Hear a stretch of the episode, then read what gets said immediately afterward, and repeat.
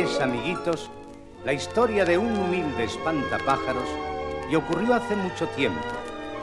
Yo me enteré de ella una mañana cuando por el horizonte apareció el primer rayo de sol que fue a despertar a los pajaritos que dormían en sus nidos. Este rayo de sol fue quien me la contó, pues él la sabía muy bien. Pero pasemos a la historia. En tiempos muy lejanos vivía en un país cuyo nombre no recuerdo, un labrador que era muy avaro.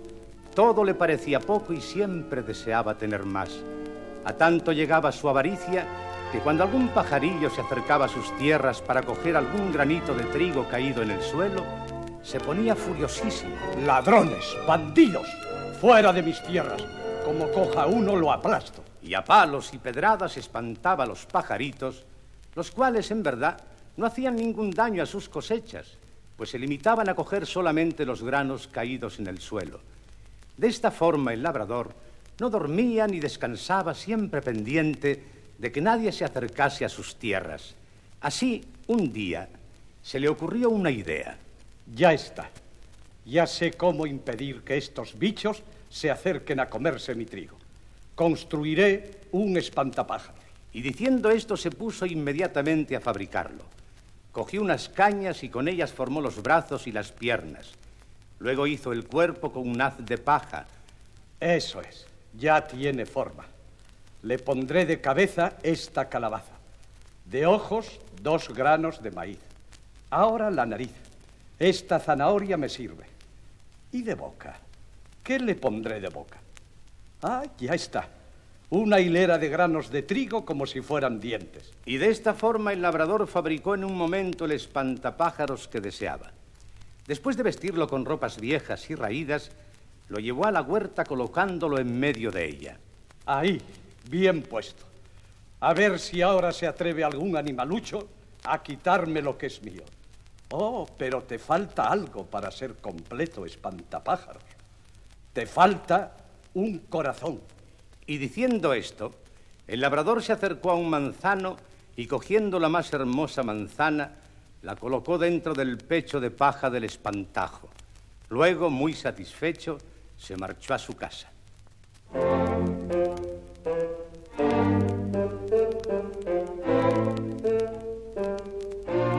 Y allí quedó el espantapájaros moviendo sus brazos al viento y haciendo ruido con sus articulaciones de caña.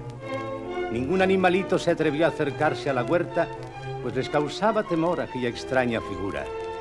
Y así fueron pasando los días hasta que, en uno de ellos, el espantapájaros vio a un gorrión que después de volar un momento sobre la huerta, bajaba al suelo y dando saltitos se ponía a buscar trigo.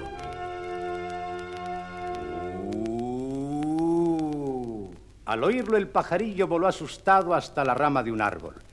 Desde allí miró con sus negros ojillos al causante de su miedo. ¿Quién eres? ¿Y por qué me asustas? Soy un espantapájaros y mi deber es cuidar de esta huerta. No me asustes y déjame coger unos granitos de trigo para llevar a mis hijitos. No puedo, pajarito. Me han puesto aquí para impedirlo. Ten lástima de mí. Te repito que no puedo, pajarito. El amo de estas tierras me fabricó para que impidiera que alguien se acerque al trigo o las hortalizas. El amo de esto es un avaro. Sé bueno y apiádate de mí. A mis hijitos que tienen hambre. Al oír esto, el humilde espantajo sintió que su corazoncito de manzana temblaba. Pero no, él no podía faltar a su deber. Mira, pajarito, no puedo acceder a lo que me pides. Pero para que puedas llevar algo a tus hijitos, coge de mi boca los dientes de trigo. Como son míos, puedo dártelos. Eso no, buen espantajo. Cógelos, pajarito. A mí no me hacen falta. Convencido, el gorrión voló hasta él y le quitó sus dientes de trigo. Luego le dio un beso en su frente de calabaza, a la vez que una lágrima se desprendía de sus ojillos y atravesando el pecho de paja, humedecía el corazón de manzana del espantapájaros, el cual sintió algo muy grato que jamás había sentido. Siguieron pasando los días y una mañana el pelele de cañas y paja vio a un conejito que metiéndose en la huerta se encaminaba hacia la plantación de zanahorias.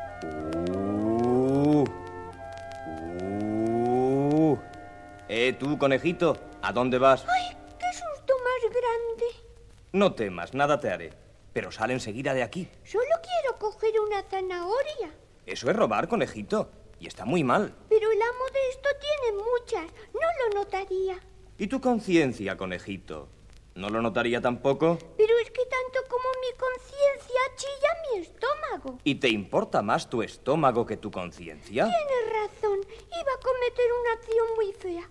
Perdóname, no volveré jamás a intentar robar. Así me gusta. Y mira, para que puedas comer algo, te voy a dar mi nariz de zanahoria. A mí en realidad no me hace mucha falta. Y diciendo esto, el buen espantajo se arrancó la zanahoria que tenía por nariz y se la dio al conejito, el cual se fue muy satisfecho. Y allí quedó el espantapájaros muy contento de su buena acción, pues sin faltar a su deber, había podido ayudar a un necesitado. Le entraron ganas de cantar, pero no pudo hacerlo ya que no tenía dientes, pues estos eran de trigo y se los había dado al gorrión. Tampoco podría ya oler el aroma de las flores, pues su nariz de zanahoria se la había llevado el conejito. Pero así todo sentía como su corazón de manzana se esponjaba de satisfacción por lo que había hecho.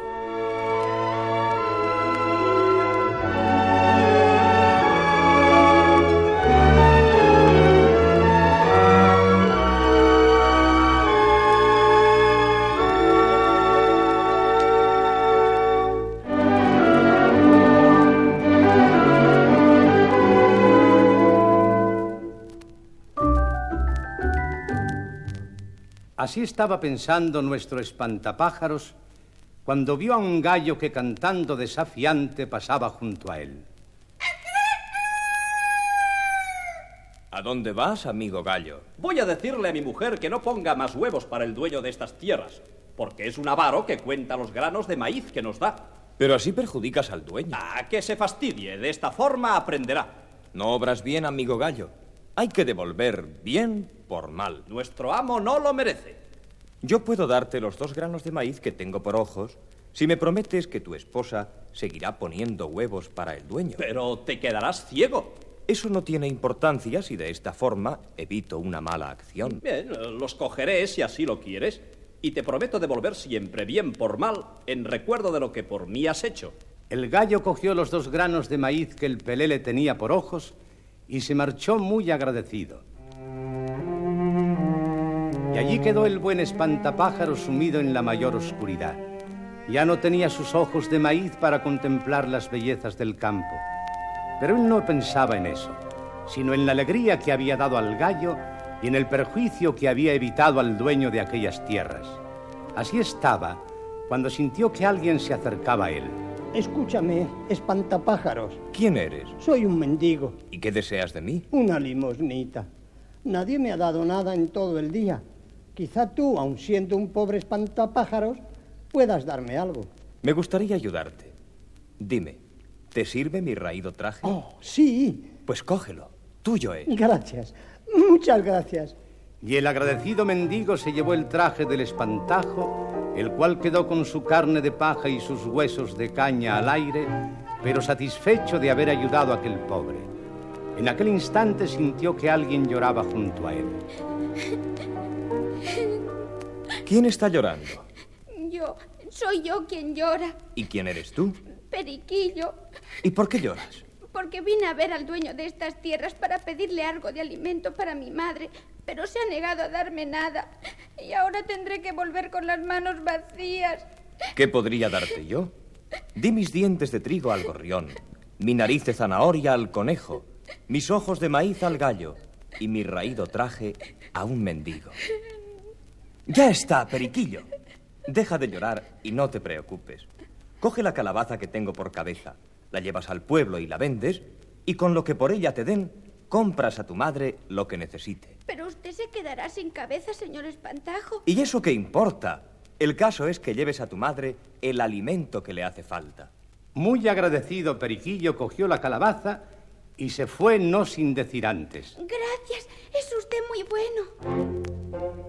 Igual que en veces anteriores, el espantapájaros quedó muy contento de su buena acción, sin importarle el que no le quedara más que su cuerpo de cañas y paja.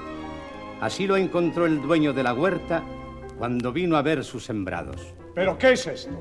¿Cómo es posible que esté así el espantapájaros? Bah, ya no sirve para nada. Le prenderé fuego y haré uno nuevo. Y sin pensarlo más prendió fuego al pobre Pelele, que pronto empezó a arder. El gorrión que vio esto desde su nido empezó a piar fuertemente y pronto estuvieron allí el conejo, el gallo, Periquillo y el mendigo, que amenazadores se acercaron al labrador. Pero éste los alejó con una estaca. ¡Fuera! ¡Fuera de aquí! No quiero a nadie en mis tierras. Es que era nuestro amigo. Nos dio cuanto tenía. Defendió tus tierras. Apaga el fuego que lo consume. Ten piedad del pobre espantapájaro. ¡Fuera! He dicho que fuera. En aquel momento, del quemado pecho del pelele cayó algo al suelo. ¿Qué es esto? Ah, sí, la manzana que le puse de corazón. ¿Decís que os dio cuanto tenía? Pues bien, su corazón de manzana será para mí. El labrador recogió la manzana que había estado en el pecho del espantapájaros y se la comió. Pero he aquí, amiguitos, que nada más morderla sintió que algo cambiaba en él. Y cuando volvió la mirada hacia los que le contemplaban, esta mirada no era de furia, sino de cariño. El espantajo había dado lo último que le quedaba, su corazón de manzana, y este corazón había cambiado la maldad y avaricia del labrador en bondad y en generosidad. Perdonadme, perdonadme todos. He sido muy malo, pero desde hoy no lo volveré a ser. Los pajaritos tendrán trigo, los conejos zanahorias, el gallo maíz, y tú, periquillo, y tú, mendigo, tened la seguridad de que nada os faltará.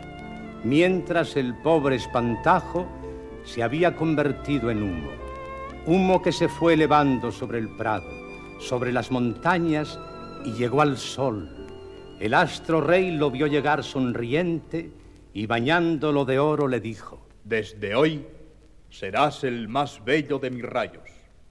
Mi hijo predilecto, que todos los amaneceres anunciará el día a hombres, niños y animales, para que todos recuerden la bondad de un humilde pelele.